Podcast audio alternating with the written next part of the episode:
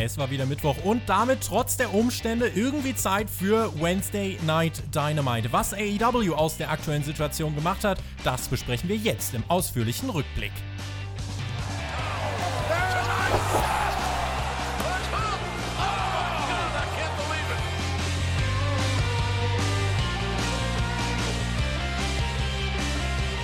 Das ist die AEW Dynamite Review von Spotfight. Und jetzt, wo mir das hier alles gehört, äh, fallen in Zukunft Raw und SmackDown Reviews aus. Wir werden dafür die AEW Review mehrfach wiederholen. Also zieht euch warm an. Ob mein Podcast-Kollege auch warm angezogen ist, das weiß ich nicht, kann er uns gleich beantworten. Ich weiß in jedem Fall, dass wir über den Auftakt des TNT Championship Turniers sprechen werden. Und wenn ich sage wir, dann meine ich natürlich Team TJT. TJT. Warum Warum eigentlich nicht TJT Championship? Wäre eigentlich viel besser. Naja, wie dem auch sei. Bei mir ist Alexander Bedranowski. Grüß dich. TJT Championship, fände ich auch schön. Nee, gibt's nicht. Bei AEW, da haben wir jetzt natürlich die TNT Championship, die ausgefochten wird bei dieser Ausgabe von Dynamite. Hatten wir auch das erste Match in diesem Turnier. Und ja, generell, wir haben ja alle noch ganz frisch WrestleMania in den Knochen. Und ich muss sagen, das war sehr, sehr erfrischend, Dynamite zu gucken mit eben diesen paar wenigen Leuten im Publikum, mit den Workern im Publikum die halt dann doch einen riesen Unterschied machen im Vergleich zu ja, dieser furztrockenen Action, die wir leider im Performance Center hatten. Furztrockene Action, das haben heute Morgen auch äh, Mac und Shaggy vorgefunden. Äh, ihr könnt euch ja mal das Ende der NXT-Review anhören. Die wollten uns ja in dieser Woche mit einer Invasion plätten und sind dann heute Morgen sind die in unseren Aufnahmeraum gekommen. Aber da haben sie einfach die Rechnung ohne, ohne uns gemacht, ja. Und da haben sie irgendwie Leuchtstoffröhren bekritzelt und so weiter. Hör, hört, euch das, hört euch das einfach mal an. Aber ich habe jetzt natürlich, weil mir natürlich jetzt alles gehört und ich damit die Herrschaft der Welt sozusagen an mich gerissen habe, ähm, habe ich mit dem YouTube Money einen neuen Aufnahmeraum. Eigentlich habe ich einen neuen Aufnahmesaal für uns zugelegt, Alex. Oh. Das sind die heiligen AEW-Hallen. Hier hängen auch ganz viele AEW-Banner. Das ist jetzt unser, neue, unser neues YouTube-Kolosseum, ähm, was wir uns aufgebaut haben. Ja, die Kombination aus Patreon, AEW Money macht es möglich. Hast du dein Paycheck von Cody heute schon bekommen? Ich habe mein Paycheck natürlich schon bekommen Stark. und ich fühle mich so wohl in den heiligen AEW-Hallen. Ich hätte ja auch gerne so einen schönen Soundeffekt wie du. Aber äh, ja, finde ich gut. Also du, du, du scheinst dich zu machen als neuer Chef von Spotfight. Hast du diese, diese Art von so einem, ja, von so einem Besitzer von einem Unternehmen, der alles an sich reißt. Sowas mag ich ja. Kapitalist nennt sich das. Bin der volle Kapitalist. Äh, gehen wir mal rein in AEW Dynamite und in die Review. Das begann auch mit naja, Jake Robert ist kein Kapitalist, oder? Ich glaube nicht. Jake Robert ist einfach nur, ist einfach The Snake, würde ich sagen. Er begann Dynamite und ähm, öffnete mit den Worten My history will not be my destiny. Er fragt, ob wir uns vor einen heranfahrenden Zug schmeißen würden oder aus einem Flugzeug stürzen würden, ohne Fallschirm. Oder würden wir gegen Lance Archer in den Ring steigen? Alle drei Dinge haben etwas gemeinsam. Wenn man sie tut, ist man erledigt hat dann gemeint, ja, schaut euch den armen Marco an. Cody, ich finde es eigentlich lustig daran zu denken, dass dich Sean Spears in Runde 1 vielleicht auch besiegen könnte und dass du das vielleicht absichtlich machst, um nicht gegen uns antreten zu müssen. Sei ein Mann, Cody, sei ehrlich, sag's uns. Wird dir diese Opening-Promo von Jake the Snake gefallen? Hat mir sehr, sehr gut gefallen, Jake Roberts. Der macht ja sowieso immer alles richtig am Mikrofon und speziell diese eine Zeile von wegen vor voran oder vor heranfahrende Züge schmeißen. Äh, davon kann ich ja ein Liedchen singen. Ne? Also ich habe ja hier jede Woche die Bayerische Oberlandbahn, die unseren Podcast hijackt. Mal gucken, mal gucken, wann sie diesmal kommen wird. Mal schauen, wir warten schon. Vielleicht sitzt Lance Archer vorne drin und äh, will irgendwelche armen Marco Stunts überfahren. Das Schöne an dieser Opening-Promo fand ich, wir haben ja in den letzten Wochen äh, teilweise kritisiert, dass ähm, Jake the Snake nur sich selbst overbringt. Ich muss aber sagen, in dieser Woche hat er es dann tatsächlich auch geschafft, Lance Archer, finde ich, overzubringen. Also da war diese Opening-Promo, fand ich besser nochmal als in den letzten Wochen. Und Jake the Snake kann halt auch einfach Promos halten. Also er ist halt einfach wirklich richtig cool. Und deswegen fand ich das als Showbeginn eigentlich ähm, ganz stimmig. Wir waren dann in der Halle, Tony Schiavone und Le Champion, so will er genannt werden, nicht Chris Jericho. Die beiden haben Dynamite kommentiert. Diese Woche nicht live. AW hat getaped bis in den Mai hinein. Also wir werden in den kommenden Wochen weiter über Dynamite sprechen. Es ging los mit Lance Archer und dessen Entrance. Er traf auf Alan Angels. Um das Match zusammenzufassen, Alan got killed. Jericho brachte Lance Archer over, hat ihn bei New Japan kennengelernt und ja, nach 99 Sekunden gab es den Sieg für Lance Archer. Sein Gegner brachte keinen einzigen Move durch. Und Archer wartet weiter auf seine erste echte Herausforderung, Alex. Ja, das war genau die Art Match, die Archer gebraucht hat. Ein schönes, klassisches Jobber-Match, wo er seinen Gegner sehr schnell weghaut. Das hatten wir ja kritisiert gegen Markus Stunt. Da hat es ein bisschen zu lange gedauert, wenn man sich den Größenunterschied anschaut. Und ich fand auch dieses Zusammenspiel, die Kombination zu Beginn von Dynamite sehr, sehr schön. Die Promo von Jake Roberts zu haben und dann direkt als nächstes Element in der Halle eben das Match von Archer. Also nicht, dass diese zwei Elemente irgendwie über die Show verteilt waren. Und das war ein sehr, sehr schneller Einstieg. Also es waren, keine Ahnung, gefühlt keine, vielleicht fünf Minuten vergangen und du hattest quasi schon zwei kurze Segmente. Das waren sehr verdaubare Häppchen und ja, der gute Gegner von Archer, äh, weiß nicht, ob der jemals wieder aufsteht. Ich habe tatsächlich fälschlicherweise dann erstmal das zweite Match des Abends als Opener bezeichnet, weil mir das einfach so, das ist so vorbeigeflogen. Ich habe das nur so ein bisschen wahrgenommen, gar nicht als Match und habe einfach so gesehen, okay, Archer hat wieder jemanden getötet. Haken dran. Wir sahen dann Chris Jericho und äh, Tony Schiavon, wie er ihn den ganzen Abend genannt hat. Und Alex, weißt du, was ich jetzt machen muss, wenn ich auf Jericho schaue? We weißt du, weißt du was, ich, was ich tun muss? Äh, ich, ich vermute, dass du jetzt einen Kommentar raushaust. Nein, ich, den nachher, oh Alex, den nachher auch noch. Aber erstmal müssen wir selbstverständlich krönen Ach. das Jackett der Woche. Und zwar, Alex, generell der Stil von Jericho. Also in dieser Woche war das, fand ich, elitär. Das war in dieser Woche von feinstem Stamme gewählt. Schwarze Lederhandschuhe, ein unfassbar schönes schwarzes Tuch. Der Samt schmiegt sich total an den Hintergrund an und dann das Jackett im, im Stile einer Verbindungsstörung. Früher haben meine Eltern immer gesagt, da laufen Ameisen auf dem Bildschirm, wenn dieses schwarz-weiße Kräuseln auf dem Bildschirm kam. Und das äh, das trug Jericho hier als Jackett. Das waren für mich Erinnerungen, das waren Emotionen, das war elitär und das war einfach groß. Und in dieser Woche wirklich ein Griff in die Goldgrube. Ich bin wirklich, ich bin fasziniert. Ich erteile hiermit 4,5 von 5 Knöpfen.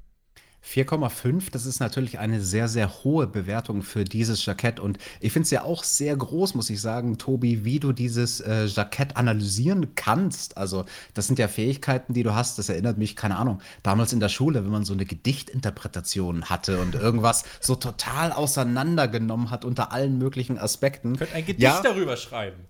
Ja, das solltest du vielleicht machen. ähm, das Gedicht der Woche. Nein. ja, war, war ein schönes Jackett. Also, das mit dem Samt, muss ich auch sagen, das hat, hat sehr, sehr gut bei mir funktioniert. Ähm, ja, so, so, so vier Knöpfe, glaube ich. Vier Stark. plus, ja, ja, ja, ja, kann man schon geben. Aber äh, wo wir bei schönen, äh, glitzernden Jacketts sind, ich hau ihn direkt raus. Es oh. war mein, ja, ich, ich, muss es machen. Es gibt so viele Anwärter diese Woche. Allerdings. Chris Jericho, er hat so viele lustige Sachen gesagt. Ich mache jetzt einfach mal repräsentativ einen von den wirklich 100 lustigen Sprüchen, die er gebracht hat. Das war dann nämlich beim Entrance von den beiden Mädels. Britt Baker und Hikaru Shida sind da angetreten. Britt Baker auch in so einem schönen, glänzenden, äh, silbernen Jäckchen, was sie anhatte. und Chris Jericho, dem hat das dann auch gut gefallen, das Outfit. Und dann hat er nur gemeint, I like sparkly outfits. Das ist mein repräsentativer Kommentar der Woche. Soll ich? Nee, ich hau meinen nachher raus, Alex. Ich hau meinen nachher raus. Es kam noch mal später einer.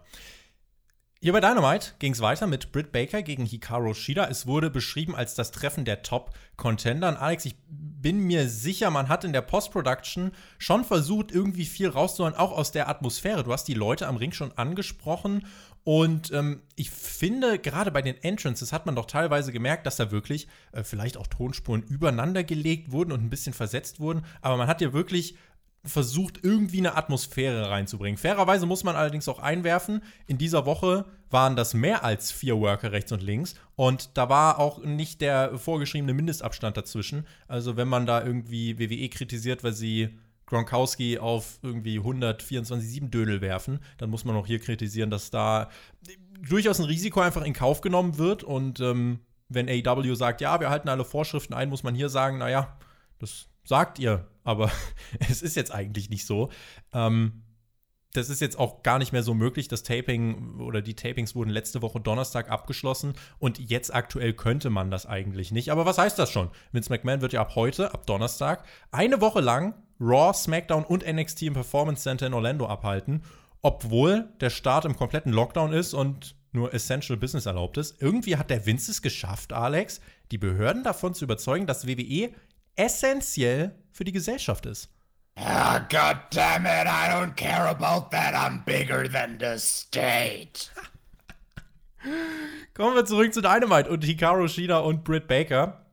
Das Match ging ja, ja, ein bisschen langsam los. Chris Jericho meinte, dass er, äh, by the way, keinen der Referees bei AW leiden kann. Da gibt es sogar einen, dessen Namen er nicht mal kennt, aber er wird es uns später mitteilen. Aber kann er eigentlich gar nicht sagen, was er über die Referees denkt. Das würde von den TNT Executives ausgepiept werden. Britt schaute später im Verlauf des Matches in die Kamera und hat gemeint: Ey, Tony, wenn du da hinten bist, sag ihnen, das ist meine Division. Von hinten näherte sich dann Hikaru Shida. Sie nutzte das aus. Es gab äh, dann drei Fans oder lokale Performer, die hielten Britt Baker fest und äh, Shida brachte einen Knee-Strike durch. Tony meinte, das ist Danny Jordan. Und Jericho, Danny Jordan? Wer ist Danny Jordan? Soll sich um sein Zeug kümmern? Dump Idiot. Commentary generell unfassbar unterhaltsam von Chris Jericho, ein extrem belebendes Element in dieser Woche. Es gab einen Nearfall äh, nach einem Butterfly Suplex für Britt Baker. Das Match schaukelte sich hoch und irgendwann, ich weiß gar nicht genau wo, Alex, hat sich Britt Baker ich weiß nicht, ist das eine gebrochene Nase gewesen? Auf jeden Fall hat sie aus der Nase wirklich extrem geblutet. Hast du mitbekommen, bei welcher Aktion sie sich das zugezogen hat? Nee, habe ich nicht, aber bekommst du mit, was gerade bei mir vorbeigefahren ist? Da war sie, die Bayerische Oberlandbahn. Auf die ist Verlass. Ähm, nee, ich glaube, das war keine gebrochene Nase. Ja, das passiert halt schon mal. Also, wenn du dir die irgendwie, ich, ich weiß nicht, wie man es medizinisch benennen würde, aber wenn du dir halt einfach die Nase irgendwo blutig haust, äh, kam aber ordentlich viel Blut raus tatsächlich. Also hat dann auch geholfen. Britt Baker hat das aber intuitiv sehr, sehr gut umgewandelt und dann eben dementsprechend für die Kameras posiert und sich schon genau immer so in die Kameras gedreht, um ihr, wie sagst du immer, Teenager, Influencer, Instagram lächeln zu machen. Handherz. Aber, hihi, aber halt mit total blutverschmierter Fresse. Letzte das Woche das mit dem Schuh, ne? Diese Woche dann schaut sie mit blutver, äh, blutverschmierter Visage in die Kamera. Das, die kreiert gerade schon einige Momente, finde ich. Ja, ja, die ist äh, ziemlich stark, die Frau. Und generell ein gutes Match. Also, du hast gesagt, es hat sich so hochgeschaukelt. Ich finde das tatsächlich eine sehr treffende Art, diesen Kampf zu bezeichnen, weil von der Struktur her war der nicht unbedingt so klassisch aufgebaut. Also du hattest jetzt nicht eine besonders lange Heat-Phase, wo Britt Baker eben als Heel am Start war oder als, ähm, ja, als Heel die Oberhand hatte, sondern das war eigentlich ein sehr konstantes Hin und Her, fast die ganze Zeit des Matches über. Also quasi eine sehr, sehr lange gestreckte Endphase des Kampfes und den, den langweiligen Mittelteil, den hat man irgendwie quasi einfach übersprungen. Das fand ich sehr, sehr gut. Also ich finde, die beiden Mädels, die haben mehr delivered, als man von diesem Match, glaube ich, erwarten konnte. Total. Und ich fand irgendwie, keine Ahnung, mich hat das sehr erinnert auf eine andere Art und Weise an dieses Aufeinandertreffen von Charlotte Flair gegen Rhea Ripley bei WrestleMania als so ein Damenmatch, was länger ist als die typischen acht Minuten, aber halt einfach gut funktioniert und sich halt schön nach oben schaukelt.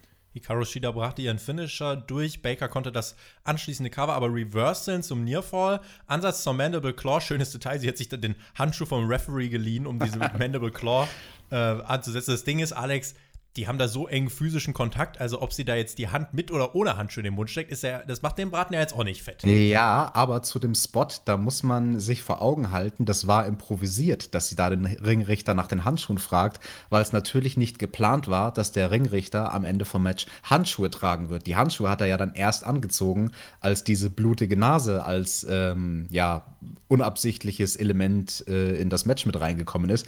Deswegen, also finde ich sehr, sehr äh, ballsy, diesen Move von Britt Baker, sich da auch wirklich zu trauen, sowas zu improvisieren, was dann natürlich den, den Move-Flow unterbricht und die Sequenz, in der sie da gerade ist, unterbricht. Und da muss sie ja dann auch ihrer Gegnerin Hikaru Shida vertrauen, dass die versteht, ah, okay, Britt versucht da gerade 5, 6, 7 Sekunden irgend so eine kleine Interaktion mit dem Ringrichter, weil sie den Handschuh von dem haben möchte. Den dann anzuziehen, während man gleichzeitig noch den Submission-Move hält, ist natürlich auch schwierig. Also das muss man wirklich hervorheben, dass Britt Baker jetzt in so wenigen Wochen ähm, ja so einen guten Instinkt entwickelt hat generell auch massiv an Profil entwickelt hat, wie ich finde. Jericho meinte irgendwann, dieses Blut von Britt Baker, guck dir das an, das ist ganz, das ist dunkel, das kommt von ganz tief drin. Es gab dann Running Knee Strike von Hikaru Shida und damit war es dann auch vorbei. Alex, 17 Minuten. Ich hätte auch im Leben nicht gedacht, dass das so lang geht und ich hätte auch ehrlicherweise nicht gedacht, dass es so gut wird. Hikaru Shida gewinnt damit acht ihrer letzten neun Matches ich weiß nicht, vielleicht, ja, okay, war es zwei, drei Minuten zu lange, aber einmal das, was du äh, angesprochen hast, wie Britt Baker reagiert hat, als, die, dieser, als dieses Blut dazu kam, du musst da erstmal auch in der Lage sein, das dann auch so zu showcasen und dann wirklich zu sagen, okay, wo ist, wo ist die Kamera? Wenn ich schon jetzt eins aufs Maul gekriegt habe, dann zeige ich den Leuten das und mache das Beste draus. Und so hat dann noch irgendwie das ne, noch eine ungewollte Intensität oder eine ungeplante Intensität in dieses Match gebracht. Ich finde, das hat sehr geholfen und unterm Strich war das für mich ein wirklich gut geworktes, professionelles Wrestling-Match, was mich überzeugt hat. Vor allem von Britt Baker, dass Hikaru Shida eine äh, Top-Performerin ist, das wissen wir.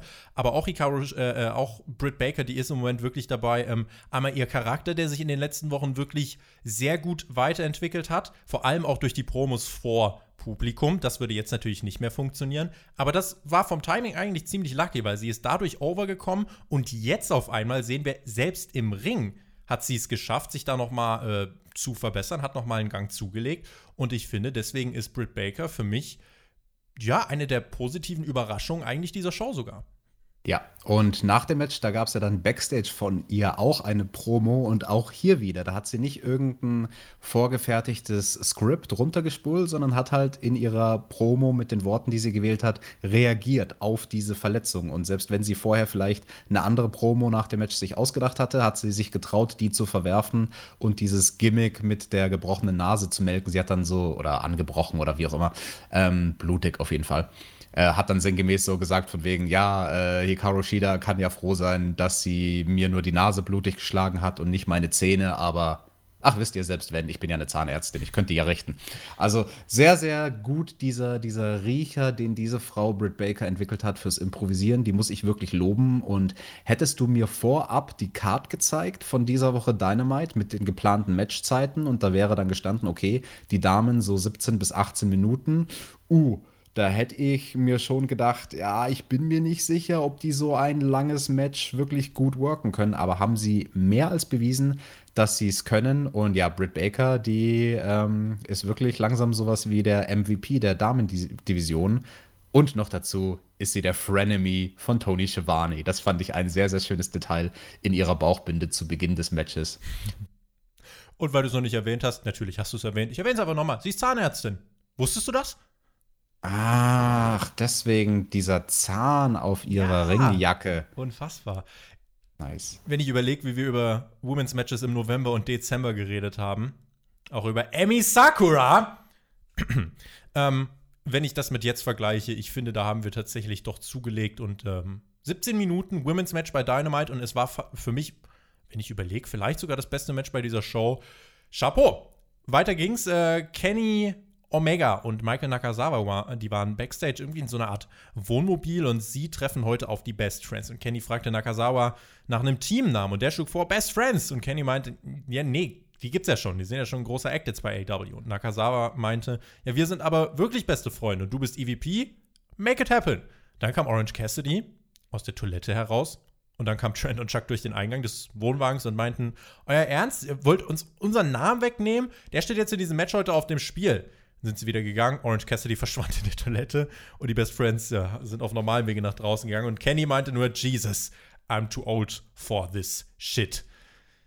Hat man noch mal eine kleine Stipulation zu diesem Match hinzugefügt. Ähm, Kennys eigentlicher Tag Team Partner, der Hangman, ist ja im Moment nicht am Start. Auf den werden wir auch bis auf weiteres verzichten. Man wird ja mit dem Cast, der jetzt auch letzte Woche bei Dynamite da war, das sind eigentlich die Leute, die wir jetzt die nächsten Wochen sehen werden, weil mit dem hat man jetzt die nächsten Wochen und Monate aufgezeichnet. Auch ein MJF beispielsweise fehlt, also einige doch recht große Namen, aber man versucht das Beste draus zu machen. Ähm, aber wie auch WWE, nämlich hier dann AEW und Schutz, sie können ja nichts dafür, dass dann beispielsweise jetzt jemand wie der Hangman fehlt.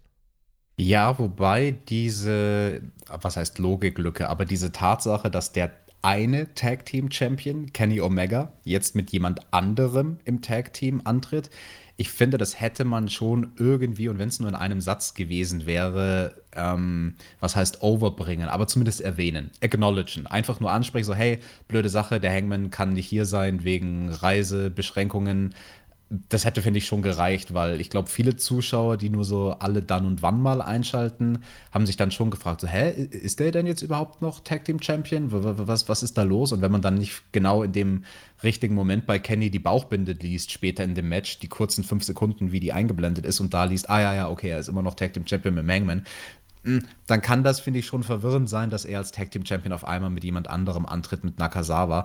Aber sei es drum, ähm, das Segment hat, finde ich, zumindest einen Zweck erfüllt. Es hat einen irgendwie drauf konditioniert und vorbereitet, dass dieses Tag Team Match, was man dann später in der Sendung sehen würde, ja, eher so in die Richtung Klamauk fallen wird. Michael Nakazawa ja immerhin der Freund von Kenny, also zumindest keine komplett äh, random Tag Team Partner Wahl, aber es deutete sich eine Richtung an. Wir werden im Match nochmal drüber reden. Äh, nach diesem Segment lieferte uns Excalibur einen Rundown der Rankings. Erst die Tag Teams, da ist die Dark Order mit 5-0 auf Platz 1. Das merken wir uns einfach mal bei den Frauen. Hikaru Shida noch auf 1 vor Chris Deadlander, auf 3 Yuka Sakazaki, dahinter Britt Baker und erst auf Platz 5 Rio und bei den Männern Jake Hager auf 1 mit 4 zu 0. Hinter ihm lauert dann schon Chris Jericho, danach Cody, Chris Jericho steht ja auch noch ein World Title Match zu. Ich fand es eigentlich ganz cool, dass man diese Rankings jetzt einmal im TV gezeigt hat. Excalibur hat so eine kleine Erklärung gegeben, aber ohne zu tiefgründig zu werden. Fand ich aber so als kleines Element zwischendurch okay. Ja, ich fand das nicht nur okay, ich fand das herausragend. Also das war ein Element dieser Rankings-Report, wo ich mir gedacht habe, oh cool, nice, das solltet ihr eigentlich jede Woche machen. Und ja, ich finde es interessant, dass sowas, was die Show halt wirklich bereichert, im Prinzip jetzt aus der Not geboren ist, weil wäre nicht die Situation aktuell mit der Corona-Pandemie so wie sie wäre, dann hätte man dieses Stilmittel halt nicht gebracht. Das war halt offensichtlich natürlich eines von recht vielen Stilmitteln in dieser Sendung, Videosegmente, Promos etc., mit denen man versucht, Zeit zu füllen, damit man nicht unnötig viel Zeit in der relativ leeren Halle verbringt. Und ich fand das sehr, sehr cool. Also von mir aus könnt ihr das auch, nachdem Corona irgendwann mal vorbei ist, äh, dauerhaft beibehalten. Also ich finde, dieser Rankings-Report, der gibt der Show durchaus dieses nötige, also mehr von so einem Gefühl von, okay, das ist wirklich Sport, sportbasiert. Ja.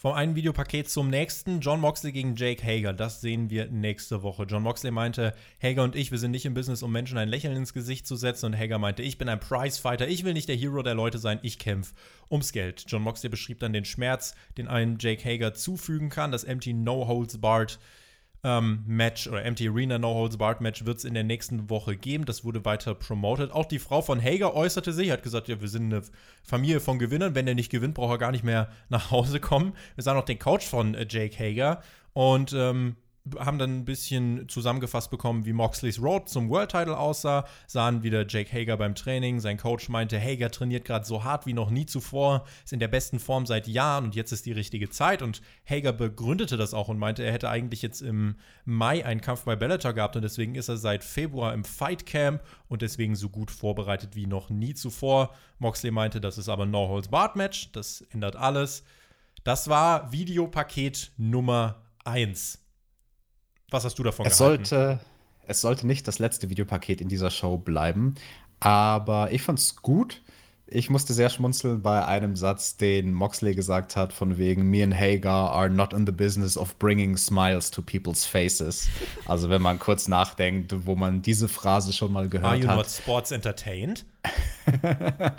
genau, beide ja damals bei WWE am Start gewesen und ja, jetzt ähm, mit ihren neuen beziehungsweise abgewandelten Gimmicks hier bei AEW. Ich finde, Hager, den kaufe ich halt wirklich mehr und mehr ab als legitimen Contender. Ja, auch wahrscheinlich wird er den Titel nicht gewinnen, aber ausschließen würde ich es tatsächlich auch nicht, auch wenn ich nicht drauf wetten würde. Ähm, aber mir fehlt eh ein Wettpartner, von daher.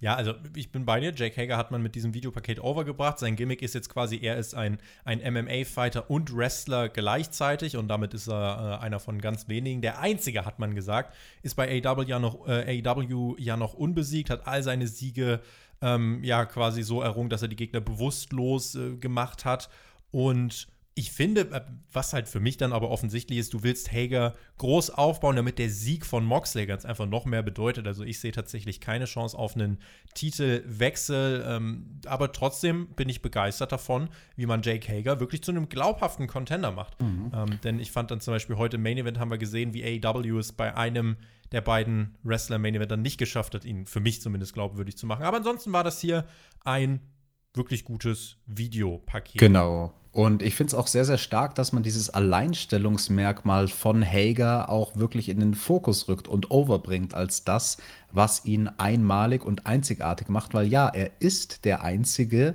Aktive, der gleichzeitig MMA auf einem vernünftigen Competitive Level betreibt und gleichzeitig im Wrestlingring als Pro-Wrestler antritt.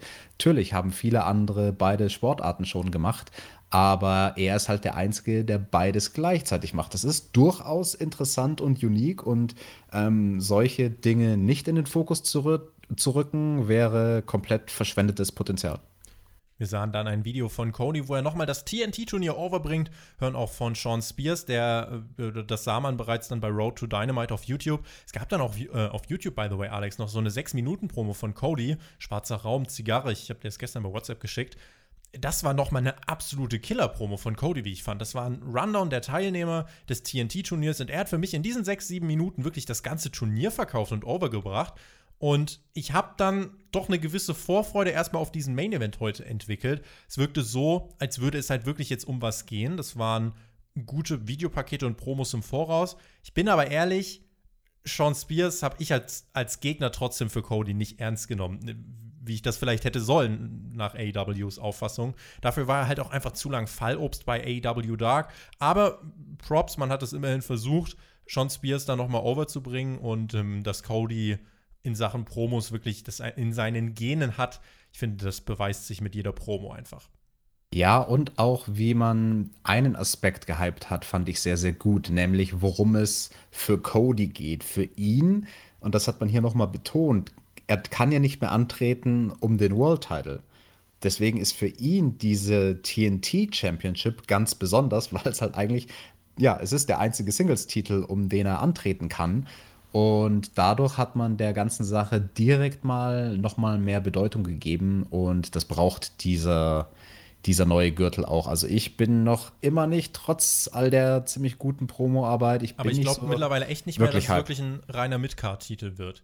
Ich finde, so wie, wie man es inszeniert, wird das so ein bisschen wie bei ähm, New Japan, der IWGP Intercontinental-Titel. Also, dass das durchaus auch trotzdem ein Titel ist, der nah am World-Title dran ist. Ich glaube, ich habe das letzte Woche oder vorletzte Woche erklärt, ich glaube, letzte Woche. Ähm, man sucht einfach eine Alternative zu einem Titel, den man halt auch ab und zu mal in den regulären TV-Shows verteidigen kann, weil der World Title halt wirklich nur bei den Pay-per-Views weitestgehend auf dem Spiel stehen soll.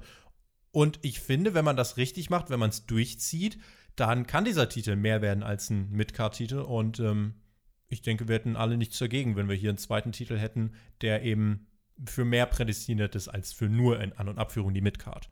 Ja, definitiv. Also da bin ich auch total offen für, diesen Titel zu mehr zu machen als nur einen Midcard-Titel. Und wenn das AEW gelingt, äh, bin ich der Erste, der Applaus spenden wird. Hast du auch für das nächste Match Applaus gespendet? Best Friends gegen Kenny und Michael Nakazawa. Ah, ja, ja. Ich wusste ja zumindest dank der Promo vorhin, dass das halt ziemlicher Quatsch werden wird. Ja, es war zumindest entertaining Quatsch. Ähm, Aber ohne Publikum. Es war echt ein, also ich fand es echt ein bisschen painful zwischendurch. Muss ich ganz ehrlich ja, sagen. Es, es war halt vom, von der Art von Humor her, war es halt so, keine Ahnung, so präpubertärer Humor. Lass ja, ich, ich weiß nicht, ob das jeden abholt, der in der Zielgruppe ist von AW. Lass es uns durchgehen. Sean Spears, der war auch am Ring und meinte: Ey, Michael Nakazawa, beeindrucke mich. Ich suche nämlich weiter einen Tag-Team-Partner. Gab Nakazawa dann die Anweisung: Pack dein Babyöl weg. Und Jericho am Kommentatorenpult. Großartig. Soll er sich doch einfach in seine Hose oder in sein Kneepad stecken? Und was will er eigentlich mit Babyöl? Soll er sich doch was anderes mitnehmen? Zum Beispiel eine Gabel. Genau, eine Gabel. Was, Schiavone? Ja, ich habe von den Besten gelernt. I'll pull out a fork and cut a bitch. Wait and see, man. What, äh, Jesus, äh, Jericho wirklich komplett unorthodox, ohne irgendwie sich was im Voraus zu denken. Einfach mal eine Gabel. Ja, ohne Skript. Eine Gabel. Er hat gesagt, er hat von den Besten gelernt. Abdullah the Butcher, der hatte auch immer eine Gabel. Das hat dann Shivani auch schön overgebracht, dass er wohl den guten alten Abdullah da meint. Ähm, Ja, so machen es halt die Profis. Die, die verstecken die Sachen in den Klamotten. Ich, ich wurde auch einmal vor einem Match im Jahr 2007, da wurde ich vom Ringrichter abgetastet und er hat irgendwie fünf oder sechs Gegenstände aus meinen Hosen rausgezogen, so Schraubenzieher und alle möglichen kleinen Dingen, auch so aus den Stiefeln und so. Und das letzte, was er dann rausgezogen hat aus meiner Hose, ich hatte so weite Baggy Pants, war halt tatsächlich so eine ziemlich große Säge, irgendwie so eine 40 Zentimeter lange Säge. Was man halt so mit sich trägt, ja? Ja, also wenn ihr wüsstet, was Wrestler da immer so versteckt haben unter den Klamotten, äh, da würde euch Angst und Bange werden. Alex grillt auch immer mit Flammenwerfer, wie wir ja gelernt haben. Mit Darby zusammen. Mit Darby zusammen, genau. Also wenn der Alex sich irgendwie Milch hochkocht oder so, dann nur mit Flammenwerfer. Und dann, dann auch nur, wenn, wenn die Leute, die über ihm wohnen, äh, bereit sind, dass in der Wohnung mal eben kurz 40 Grad wärmer wird. Mindestens. Nun ja, gucken wir auf das Match. Ähm, Kenny und Chuck, die begannen im Ring, gab viel Grappling. Der Start war erst bedächtig. Habe ich gedacht, okay, wo, wo, wo kommt denn die Comedy-Elemente? Es gab dann einige Teamaktionen von Kenny und Nakazawa. So, und dann ging es los. Nakazawa ölte das Top Rope ein und schlitterte Trent darüber. The Hentai Slide, wie Tony meinte. Orange Cassidy war auch kurz im Ring. Der Umarmungsspot wurde von Kenny und Nakazawa gesprengt. Nakazawa und Cassidy waren dann im Ring. Orange Cassidy wurde die Sonnenbrille weggenommen, machte nichts. Er hatte eine zweite dabei und Cassidy zeigte dann einen Dive nach draußen auf Omega. Referee hat alles gesehen, es gab keine DQ. Ich habe mich gefragt, warum macht ihr das? Das ist eine mhm. Logiklücke, das ist Quatsch. Mhm. Hört auf. Alex, siehst du es auch so? Yep, also bei diesem Suicide Dive habe ich mir auch nur gedacht, so, äh, offensichtlicher kann ein in das Match eingreifender Mensch, in dem Fall halt Orange Cassidy, offensichtlicher kann er nicht eingreifen, als auf jemanden drauf zu diven und Aubrey sieht das und ja, ignoriert's. Dann kamen eben diese Comedy-Spots mit Babyöl und 96. Äh, mm. 69, 96, naja, wir, je nachdem, was ihr bevorzugt. Es äh, ist 1996, meine Freundin ist weg in der Südsee und bräunt sich. oh Gott, wo hast du das denn her? Das klingt ja wie Schwarz-Weiß-Fernsehen. Ich glaube von fettes Brot oder so. Oh Gott. Ja, und dann hat äh, Nakazawa seinen Tanga rausgeholt. Ihr habt richtig mm. gehört. Ähm, und das war dann die Comedy-Phase. Alex, es ist nicht mein Humor. Vielleicht funktioniert es mit Publikum. Für mich war das einfach so. Das ist halt so auch ein Fremdschämen-Teil. Also, das war ja, der Teil. Aber also, also, Tobi, das, das war halt aber schon ein krasser Spot. Also, wenn du mal überlegst, willst du das abbekommen, wenn Nakazawa da schon eine Viertelstunde geschwitzt hat und dann zieht er seinen Tanga aus und stülpt sich den über seine Hand, um dir diese Hand dann ins Gesicht zu drücken. Das hat ja sogar einen Namen, der Move. Es ist der Venom Arm, so haben es die Kommentatoren overgebracht. Äh. Und apropos Kommentatoren, es gab so eine Stelle, die hat mir besonders gut gefallen, nämlich bei diesem Move, bei dem Venom Arm, als Trent den dann im Gesicht hat er den Tanga. Da hat Chris Jericho am Kommentar nur gesagt, He's gonna puke. Oh my God, he's gonna puke. Look at it, he's gonna puke. Fand ich eine kurz, sehr schöne Referenz. Hat sich kurz der Vince aufs Ohr geschaltet und hat gesagt, hey Jericho, du musst jetzt das und das sagen.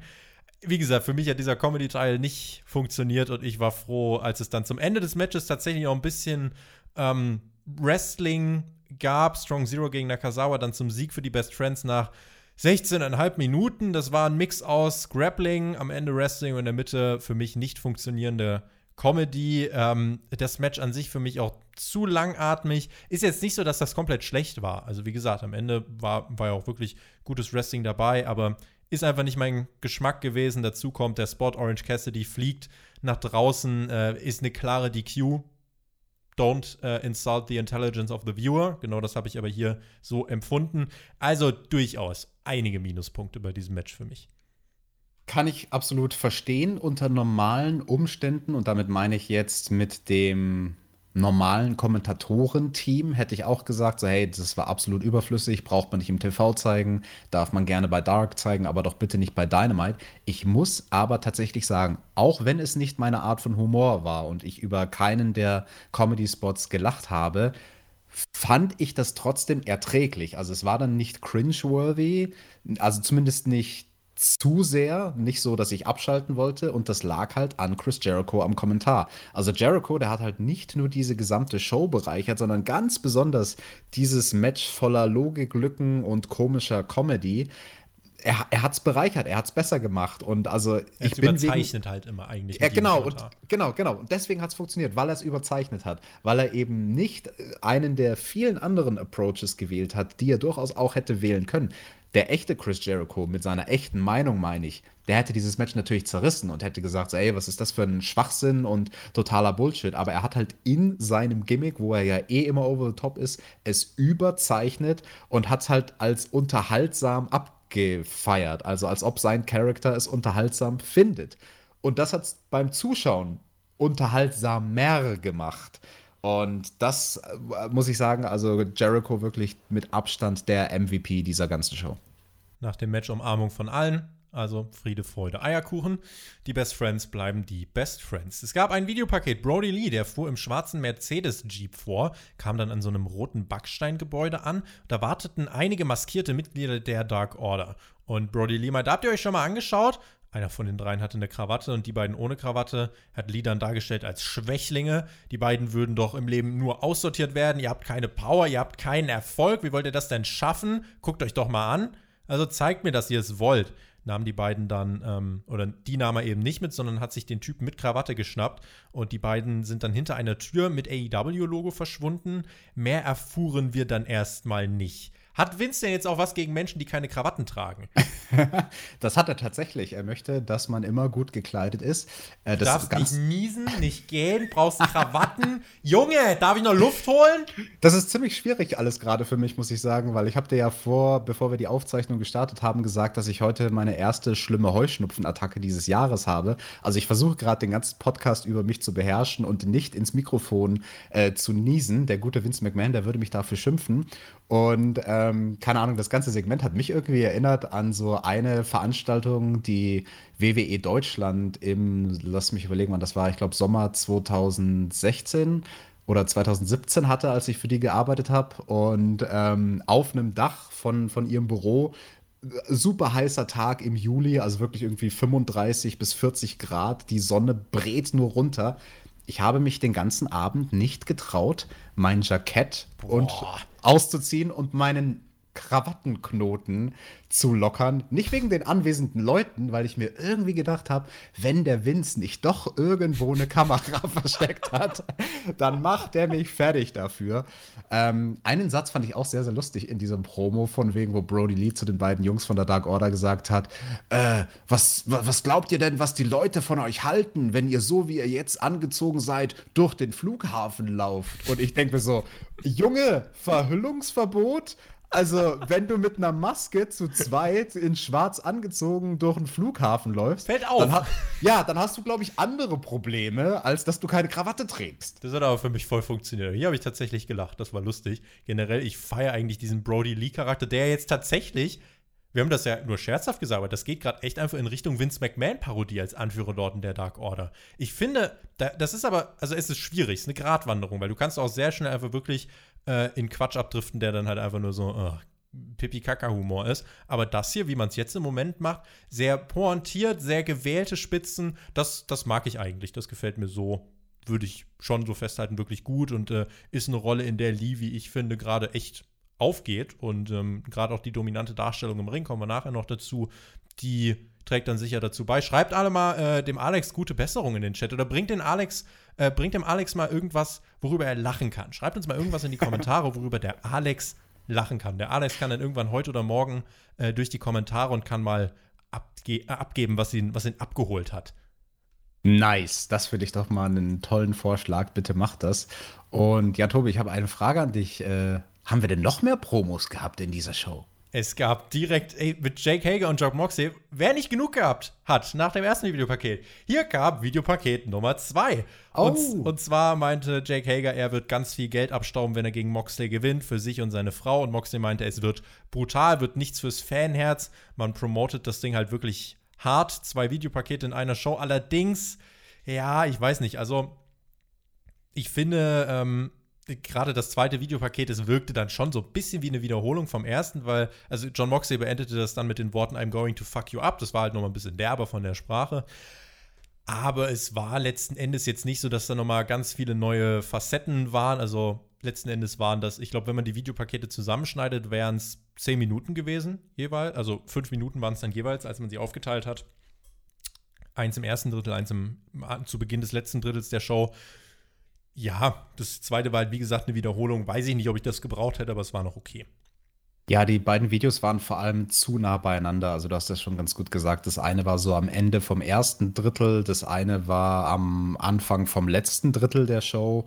Da war nicht genug Zeit dazwischen. Ich glaube, dann hätte das auch noch mal anders gewirkt. Und nichtsdestotrotz, also wenn man das schon macht, so einen Cutdown, das sind ja im Prinzip die Videos, die äh, für quasi Road to Double or Nothing 2 wahrscheinlich benutzt werden. Und die hat man vielleicht schon fertig produziert und gesagt, hey, kann man die irgendwie so teilen, dass man, dass man zwei verschiedene Parts hat. Wenn du das machst, dann musst du halt im zweiten Teil irgendwas Neues bringen. Und das Einfachste wäre, eine neue Person zu bringen. Also in irgendeiner Form einen neuen Impuls, ein neues Gesicht, eine neue Stimme zum Beispiel ein Approach, finde ich, wäre gewesen, in dem ersten Promo-Paket zu diesem Match nicht den Trainer von Helga zu sehen, sondern den dann erst zu introducen im zweiten Promo-Paket, um dem zweiten Paket dann ein bisschen mehr so. Im ersten äh, die Frau zum Beispiel. Genau, nur im, er im ersten nur die Frau und im zweiten nur den Trainer, damit ja. das zweite dann ein bisschen mehr so wirkt wie, ah, okay, hier geht es jetzt um sein Training, ein Level weiter als im ersten Video. So stimme ich dir komplett zu, wie es war. Äh, das war zweimal dasselbe im Prinzip. Weiter ging es dann mit einem Video. Wir blieben relativ lang bei Videos. Aber es war zu sehen Matt Hardy. Und er begrüßte uns im Hardy Compound. Er wird in dieser Woche reagieren auf Le Whole of the Ass Chris Jericho. Jericho, du hast meine Freunde von The Elite attackiert. Schauen wir doch mal auf deinen Circle that is internal. Sammy Guevara, der Spanish God. Warte mal, das ist doch gar kein Gott. Und er ist auch kein echter Latino. Spricht er überhaupt Spanisch? Dann hast du Proud and Powerful. I would call them loud and devourable. Ich kann es nicht abwarten, meine Zähne durch Santina und Ortiz zu arbeiten. Santina, liebe Grüße an Santino Marella. Dann ist da der große Mann Jake Hager sehr intelligent, aber du hast ihn gebrainwashed. Der ist wie Frankenstein, fehlen nur noch die zwei großen Schrauben am Kopf. Und jetzt glaubt ihr, ihr könnt AEW übernehmen? Er wollte meinen treuesten Soldaten Vanguard One rekrutieren? Never! Vanguard One brachte Matt Hardy dann das kleine Inner Circle T-Shirt. Wonderful! Und Vanguard meinte, it's fire. Dumpster fire. Und dann landete das T-Shirt. Dann landete das T-Shirt in so einer äh, Verbrennungsstelle, äh, in so einem Tiegel oder sowas. Und ähm, naja, und Hardy meinte, das wird mit dem ganzen Inner Circle passieren. You shall be broken, we shall delete them. Und dann hat Matt Hardy The Whole of the Ass auf den Hardy Compound eingeladen zur Elite Deletion. Alex, wird das eine Mischung aus Funhouse und Boneyard? Wird das das Firefly Boneyard Compound Match? Klingt sehr, sehr schön, wie du das beschreibst. Da hast du mir das jetzt direkt gut verkauft. Jetzt habe ich Bock, das zu sehen. Also, nee, da kann man natürlich sehr gespannt drauf sein, was AEW daraus machen wird. Ich habe ja jetzt nur so ein bisschen die Sorge mit diesen beiden cineastischen Matches, die wir bei WrestleMania hatten. Und wenn AEW da jetzt hinterherlegt und nachher im Fazit werden wir auch drüber reden, was NXT diese Woche so in ihrem letzten Match veranstaltet haben das ging auch so in Richtung cineastisch. Ja, das kann halt schnell zu viel werden. Also, wenn du das selten und sporadisch bringst, ähm, dann ist das schön und gut. Aber da darfst du halt den Markt nicht übersättigen. Und damit meine ich jetzt äh, ligenübergreifend den gesamten Wrestling-Markt. Nichtsdestotrotz, ich bin sehr davon überzeugt, dass Matt Hardy und Jericho, das sind zwei clevere Köpfe, dass die da was sehr, sehr Großes aus diesem Match machen können. Und ja, ich bin mal gespannt, wann wir das zu sehen bekommen. Vielleicht ja bei Double or Nothing. Wir wurden auf Patreon unter anderem gefragt, wenn ihr uns übrigens supporten wollt. Patreon, eure Anlaufstelle für äh, eigentlich alle Podcasts, die wir machen, also wirklich von A bis Z. Ähm, dort kam, glaube ich, die Frage rein, ähm, ob man von dir denn einen kurzen Abriss zum Firefly Funhouse Match hören könnte. Natürlich können wir jetzt nicht äh, deine ganz detaillierte Meinung hier reinbringen. Das würde den Rahmen springen, weil man kann über dieses Match einen ganzen Podcast machen. Aber ich muss jetzt sagen, so im Nachhinein, ich habe ja in dieser WrestleMania-Review gesagt, so direkt danach das zu analysieren, weiß ich nicht, wie viel Sinn das ergibt. Jetzt mit ein bisschen Abstand, wenn ich drauf schaue und mir auch so ein paar Erklärungen durchgelesen habe, war das die cineastisch perfekte Inszenierung und die Dekonstruktion des Charakters John Cena? Wenn du das so als Frage stellst, uh, das ist eine sehr interessant formulierte Frage. Perfekt, auf gar keinen Fall. Ich würde mit dem Perf äh, Wort perfekt eh nicht um mich schmeißen, egal bei was. Da muss man sehr vorsichtig sein. War es gut und unterhaltsam und hat es auf seine Art und Weise funktioniert? Ja, absolut. Ähm, das Firefly Funhouse Match fand ich halt insofern sehr, sehr interessant, als dass es etwas gemacht hat, was Wrestling sehr, sehr selten schafft nämlich dass du es dir mehrmals angucken möchtest, um alle Facetten davon zu verstehen. Ich zum Beispiel, als ich es live geschaut habe, habe nicht wirklich verstanden, was es mit diesem NWO-Ding auf sich hat. Und ich war dann so total, hä? Also ganz offensichtlich war ja John Cena niemals in der NWO und so. Was dahinter, steck, was dahinter steckte, nur für die Hörer, um es einzuordnen, war quasi, dass äh, wer war der Anführer der NWO, Hulk Hogan, und er ist halt hier geturnt und er ist der riesen Topstar gewesen, der hier geturnt ist und John Cena ist in seiner Karriere nie hier, nie hier geturnt und damit hat man quasi darauf angespielt. Es gab ja zig Anspielungen. Vince McMahon hat, verdammt nochmal, Vince McMahon hat gesagt, it's such good shit. Ah, it's such good shit, pal, I love it. Ja, ähm, Nee, und auch dieses, dieses andere Hogan-Ding äh, habe ich zum Beispiel nicht direkt, als ich das Match das erste Mal gesehen habe, direkt in den Kontext gebracht. Also so von wegen, wo er da so auf Ende der 80er Jahre wie Hulk Hogan und Macho Man mit dem Steel Cage quasi eine Promo gecuttet haben, Bray Wyatt und Cena, wo sie zusammen die Promo gecuttet haben und was das dann bedeutet äh, im Kontext mit diesem NWO-Segment später in dem Match, in Anführungsstrichen, später im Segment sollte ich sagen.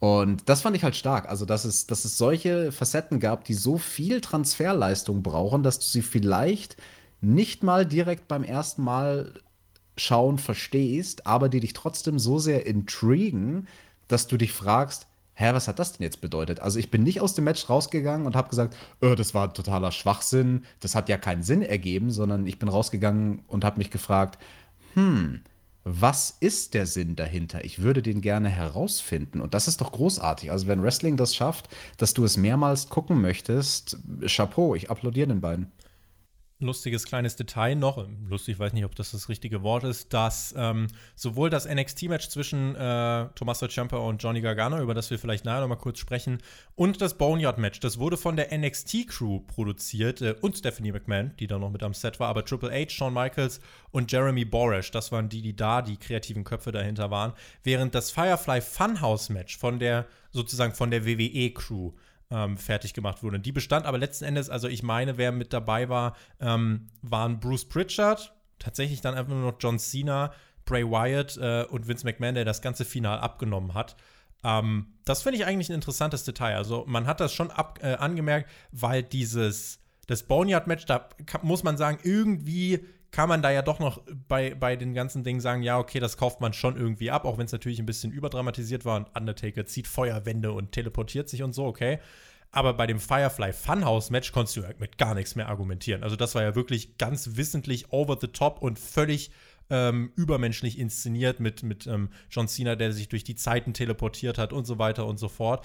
Und fand, fand ich ein interessantes Detail, dass gerade die WWE-Crew den Weg wird mit der absoluten Übereskalation, während bei NXT und dem Boneyard-Match wirklich ein Weg gewählt wurde, um doch noch einen Kampf darzustellen, aber halt auch mit cineastischen Überspitzungen, sage ich mal. Mhm. Und um vielleicht den langen Bogen jetzt wieder zurückzuspannen zu AEW, wo wir ja das anstehende Match haben von Matt Hardy und Chris Jericho, was ja auch in diese cineastische Richtung gehen wird. Mich hat es gefreut nach WrestleMania, also nach beiden Abenden, weil ich weiß und äh, die Reaktion auf Twitter von ihm, die haben es ja auch gezeigt, dass Matt Hardy da natürlich mit Stolz erfüllt ist, als derjenige, der das, der der Vorreiter war in dieser Art von Match 2016. Mit Jeremy Borish, genau. Die beiden sind genau. die Köpfe des Broken Universe.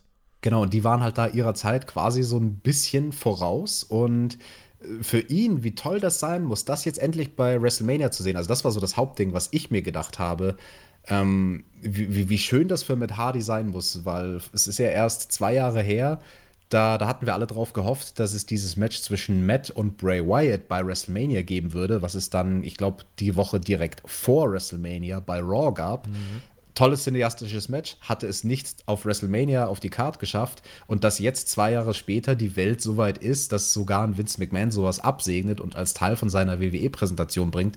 Ja, natürlich unter den ähm, Corona-Pandemie-Hintergründen, die wir aktuell haben, aber nichtsdestotrotz, Vince McMahon hat diesen Segmenten sein Go gegeben. Das finde ich schon sehr, sehr bemerkenswert und ich glaube, aus kreativer Sicht für Matt Hardy muss das sehr, sehr erfüllend sein, weil natürlich ist es irgendwie ein bisschen ironisch, dass Timing. So, er hat gerade die WWE verlassen. Dann kommt diese Corona-Pandemie. Dann kommt deswegen von WWE die Entscheidung: hey, wir machen jetzt cineastisches Zeug bei WrestleMania. Ich bin mir sicher, kurz vor WrestleMania war da ein Teil von Matt Hardy, der sich gedacht hat: Ach, so eine Scheiße. Hätte ich einfach noch einen Monat verlängert und hätte ich einfach noch ein bisschen die Zähne zusammengebissen, dann hätte ich jetzt aufgrund von diesen Dingen, die kein Mensch hat kommen sehen, vor allem nicht Donald Trump, dann hätte ich jetzt aus diesen Gründen ähm, die Möglichkeit, bei WrestleMania eines meiner Matches zu machen.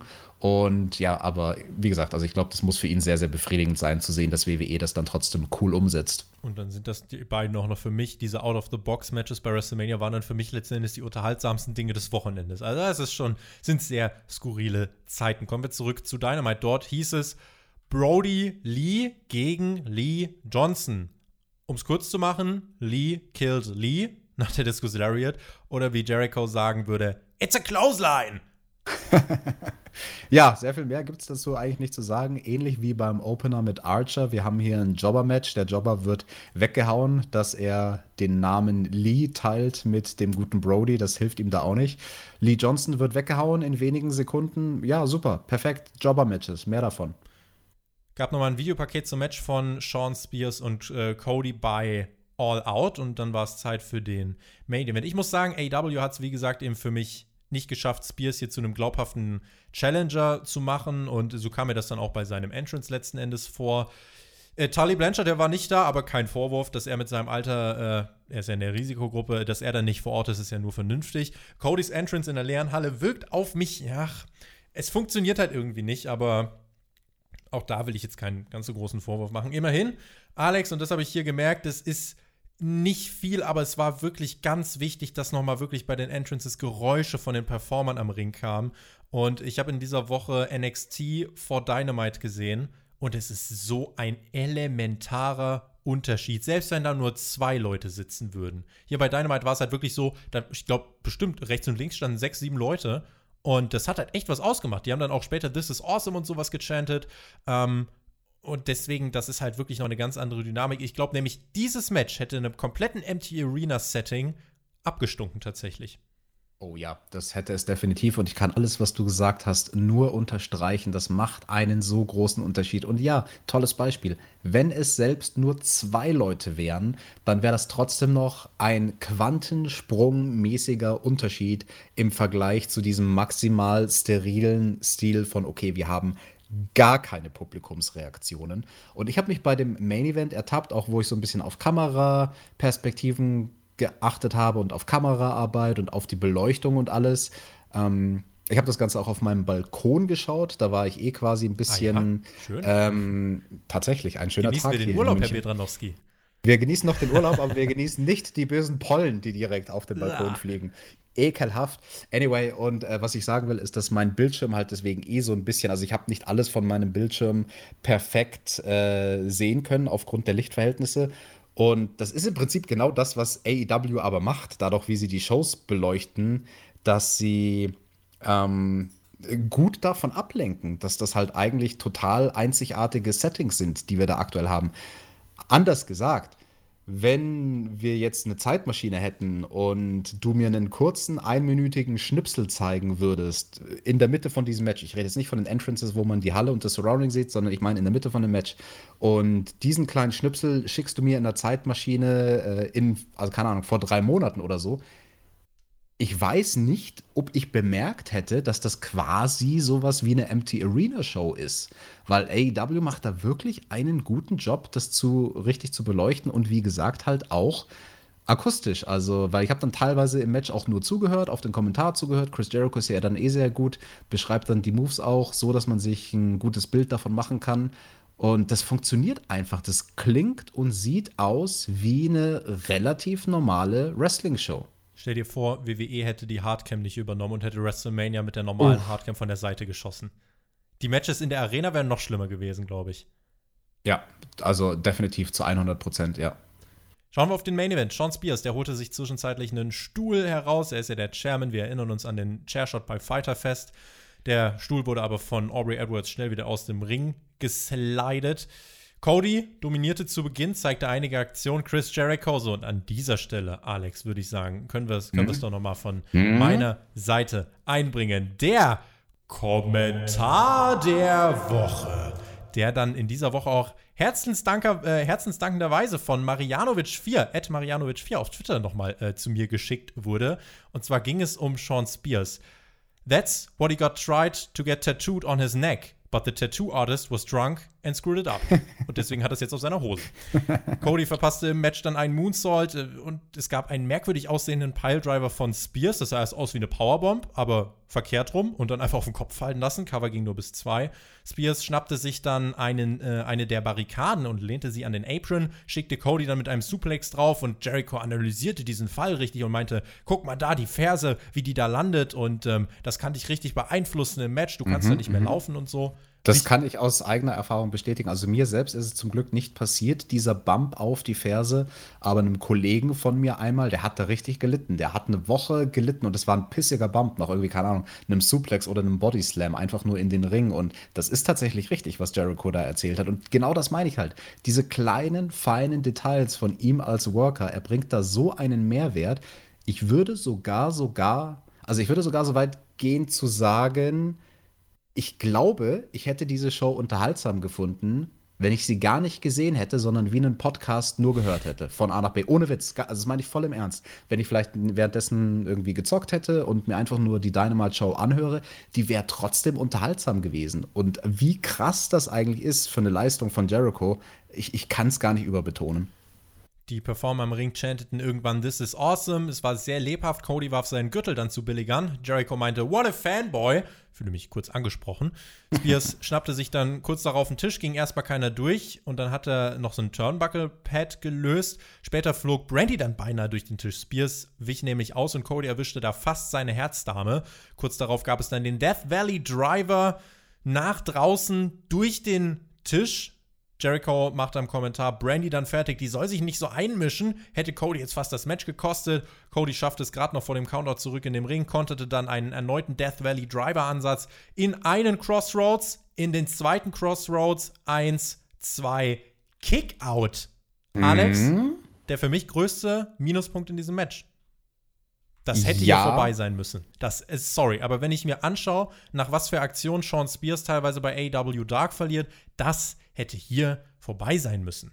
Ja, das war halt der Fehler, die, der Approach, den AEW da gewählt hat mit Sean Spears. Man hat ihn im Vorfeld nicht erfolgreich genug overgebracht als jemanden, der wirklich eine Gefahr für Cody darstellen würde. Und man hat es deswegen versucht, ihn durch die Matchführung zu etablieren als jemanden, der auf demselben Level ist wie Cody. Aber das ist halt zu spät. Das ist Vorarbeit, die vor dem Match hätte geleistet werden müssen.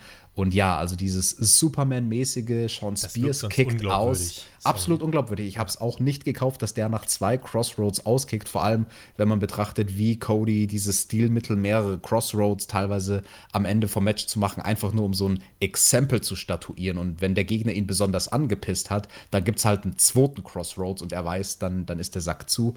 Ähm, wenn man da Sean Spears den Kickout geben wollte, damit er stark aussieht, weil er nach dem Crossroads die Schulter hochkriegt, dann hätte es nur einer sein dürfen. Wenn man darauf gepocht hätte zu sagen, es gibt zwei Crossroads, dann hätte es das Finish sein müssen. 21,5 Minuten ging das Match und dann kam das Finish, was, so, was mich zumindest so ein bisschen entschädigt hat, weil das fand ich dann wieder ziemlich stark. Cody setzte nämlich den Figure 4 Leglock an und ähm, Spears klopfte nicht ab, aber hat sich so in Schmerzen gewunden, dass er es einfach nicht mehr geschafft hat, seinen Körper aufzurichten. Und er lag dann einfach mit den Schultern am Boden. Der Pin ging dabei durch. Ein Figure 4 zum Sieg via Pin. Das fand ich stark. Am liebsten einfach nach den zwei Crossroads beenden oder zeigt die zwei Crossroads und dann den Figure 4 und Spears bleibt einfach liegen und äh, kann sich nicht mehr bewegen knapp 22 Minuten, vielleicht auch hier ein Hauch zu lang. Aber ansonsten fand ich, war das ein guter Main-Event, der vor allem dann auch auf die Stärken von Spears ausgerichtet war. Hier und da mit Elementen, die wie wir es jetzt bei diesem, äh, bei den zwei Crossroads angesprochen haben, die funktioniert hätten, wenn man noch mehr Vorarbeit geleistet hätte. Dennoch finde ich, hat man hier in dem Match eher um die Stärken von Spears herumgearbeitet, anstatt irgendwie hier Cody nur zu showcasen. Insofern würde ich auch behaupten, dass das Match beiden geholfen hat und das war als TV-Main-Event war jetzt nicht übermäßig krass, aber es war schon, war schon okay und dass Cody gewinnt, ähm, habe ich eigentlich zu keiner Sekunde wirklich angezweifelt. Ja, jetzt wo ich so drüber nachdenke, ähm, ein Finish, was ich vielleicht ziemlich geil gefunden hätte, ist, wenn Sean Spears viermal seinen Finisher gemacht hätte und Cody dann viermal den Crossroads. Und das Meinst ist das ganze Match. Ja, das, äh, dann hätte man es gekürzt, dann hätte man mehr Zeit für andere Sachen gehabt. Nein, Hold aber ganz im Ernst. I see what you did there. Mhm. Ähm, zu dem Finish mit dem Figure 4 Pin. An sich ein geiles Finish. Äh, sehr, sehr selten, dass man das sieht. Chris Jericho hat es natürlich äh, verkauft. Das muss er in der Situation auch als, oh, sowas habe ich ja noch nie gesehen. Ich glaube, Ric Flair, Randy Savage irgendwann mal gab es Irgendwann mal, ob es mit Savage war, weiß ich nicht. Aber das Finish ja. an sich habe ich schon ein oder zweimal gesehen. Aber da muss man weit, weit, weit zurückgehen ja. in der Zeit. Also in die 80er und 70er Jahre vielleicht sogar. Und Sean Spears hat da auch alles rausgeholt. Also sein Selling war perfekt. Das war total glaubwürdig, dass er so sehr darauf konzentriert war, den Schmerz zu versuchen wegzudenken, dass er gar nicht mehr empfänglich dafür war, dass der Ringrichter da gerade seine Schultern zählt. Also das hat funktioniert. Gesichtsausdruck und so von Spears, alles super. Aber ich finde, Cody hätte bei der Art Finish dringend das Bein von Spears deutlich mehr bearbeiten müssen im Matchverlauf. Ja. Ich bin mir nicht sicher, ob er es überhaupt bearbeitet hat. Gab es auch mhm. nur eine Aktion? Nee, gell? Es gab keine wirkliche Aktion als Offensive gegen das Bein von Sean Spears im Vorfeld zu dem Finish. Und dann hätte es halt noch mehr glaubwürdig gewirkt, wenn man gewusst hätte, oh, der hat schon zwei, dreimal irgendwas Fieses aufs Knie abbekommen. Und äh, so war es ein bisschen out of nowhere, out of nowhere ja. Letzten Endes für mich eine Dynamite-Ausgabe mit einem weitestgehend guten Mix aus Wrestling und Videopaketen und Promos. Vielleicht ab und zu etwas zu lange Matches, nie aber so, dass es einen äh, leer gesaugt hat. Ich fand das Kenny gegen äh, Kenny Nakazawa gegen Best Friends, das hat mich so ein bisschen Uh, ob ich das gebraucht hätte, weiß ich nicht. Der Main Event war okay. Uh, die beiden Squash-Matches von, uh, von Murder Hawk und von Brody Lee, die waren voll okay. Und Hikaru Shida gegen Britt Baker für mich tatsächlich das Match of the Night. Die Women's Performerin mit dem Match of the Night bei Dynamite. Lasst euch auf der Zunge zergehen. Ist aber so. Und ähm, ich muss sagen, letzten Endes habe ich dann doch wirklich, gerade nachdem ich halt auch wirklich vorher NXT gesehen habe, da ist diese Show hier wirklich ganz dynamisch und lebhaft weggekommen und ich hatte viel weniger Probleme, hier aufmerksam zu bleiben, während ich, als ich diesen NXT Main Event gesehen habe, der, wenn man es im TV anschaut, der ging um kurz, also ich glaube, in Amerika war es dann so, NXT beginnt um ähm, 20 Uhr und um 20 Uhr 50 oder 20.55 Uhr begann der Main Event und der ging dann wirklich bis 22 Uhr. Also irgendwie mit sechs Werbepausen oder so. Äh, und das Match selbst, äh, und es fühlte sich länger an als die gesamte Dynamite-Show. Und dann Dynamite danach zu schauen, war halt, ich hatte da viel weniger Probleme, aufmerksam zu bleiben. Bei NXT im Main Event war es halt so, es war echt ganz, ganz schwer, das äh, zu verfolgen. Das haben auch Mac und Shaggy ähm, in der NXT-Review ausnahmsweise mal richtig gesagt, sonst labern die ja natürlich nur Quatsch, selbstverständlich. Mhm. Nein, aber das war eben äh, wirklich sehr auffällig. Und da war Dynamite hier, fand ich, ähm, einfach der wesentlich besser gewählte Mix. Und das, es tut wirklich gut, dass ich bei Dynamite weiß, es hat eine Richtung, es gibt ein Ziel, es plätschert nicht vor sich hin. Und mittlerweile würde ich sagen, letzte Woche habe ich noch kritisiert, ah, das TNT Championship Turnier, kommt das zur richtigen Zeit? Ich würde fast jetzt mittlerweile sagen, ja, weil diese, äh, diese Cody-Promos mittlerweile das Turnier so für mich verkauft haben, dass ich merke, okay, doch, es geht um was.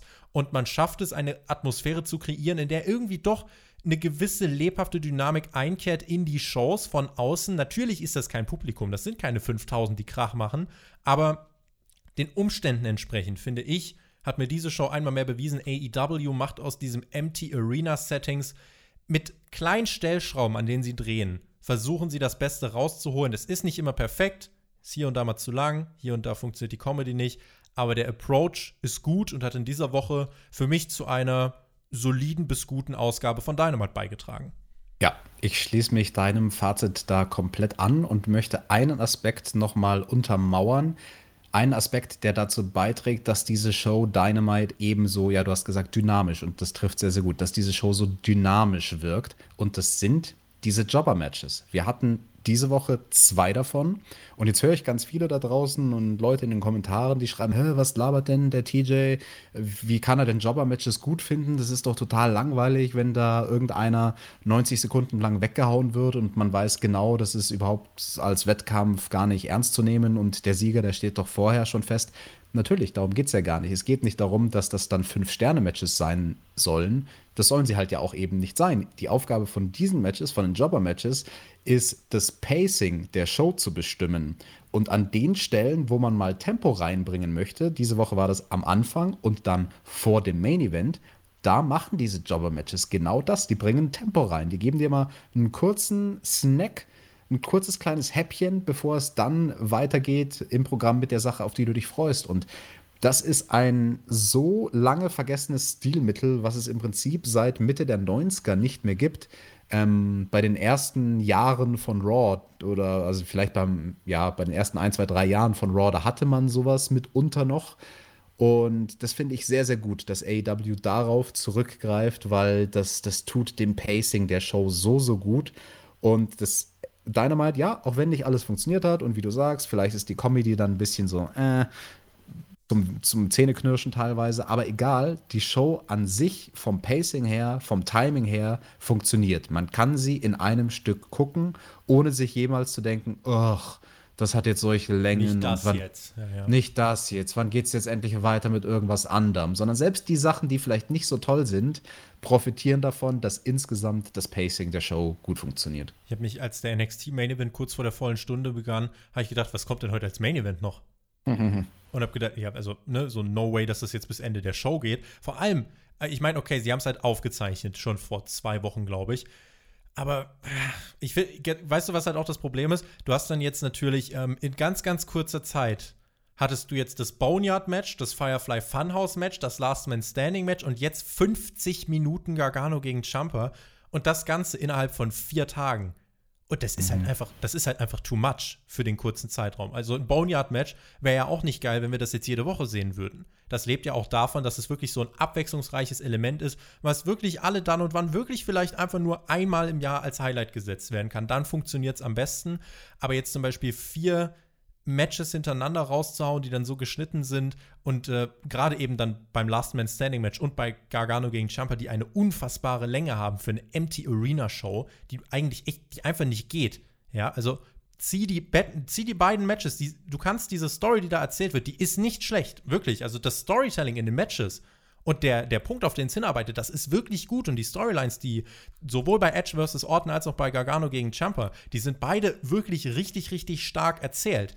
Aber die kannst du in den Matches auch in 20 Minuten erzählen, statt in 40 oder 60 Minuten. Und äh, das ist eben ein ganz, ganz wichtiger Punkt, wo man einfach mit dem Setting arbeiten muss und nicht einfach sagen muss, so und noch größer, besser. Ich glaube, gerade in dem Empty Arena Setting macht sich bemerkbar, dass weniger manchmal einfach wirklich mehr ist.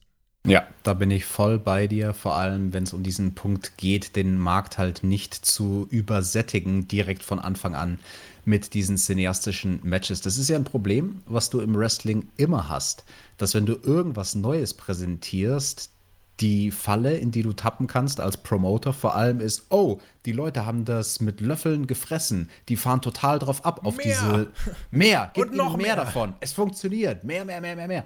Und wenn man überlegt, also auch der Blick wieder zurück in die Vergangenheit, da hat man solche Dinge oftmals sehr viel besser gemacht. Ich nehme jetzt irgendeinen willkürlichen Vergleich von einer Sache, die damals ein Novum war. Ich nehme mal das Leitermatch.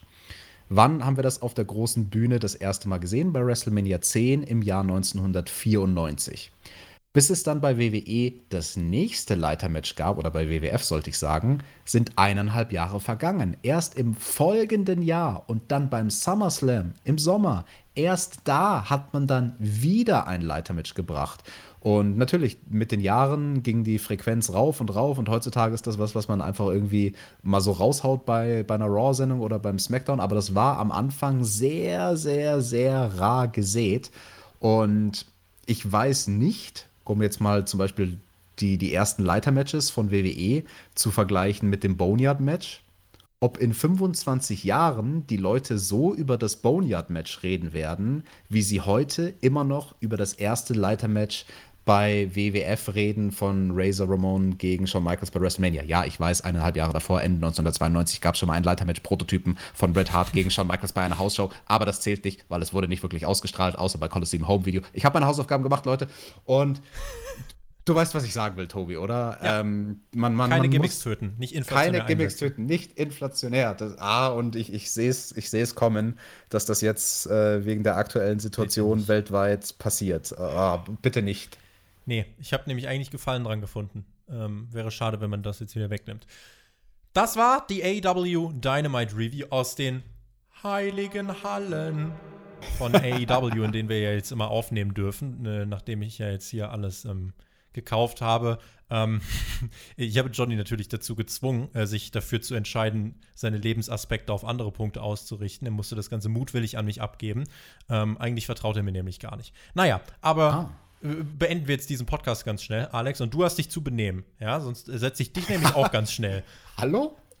Aber du hast ich heute gut abgeliefert, fand ich. Sehr gut sogar. Vielen Dank. Ich benehme mich immer. Also ich weiß gar nicht, was du hast, du kleiner frecher Schlingelbub, du. Ich will auch mal einen auf Post machen.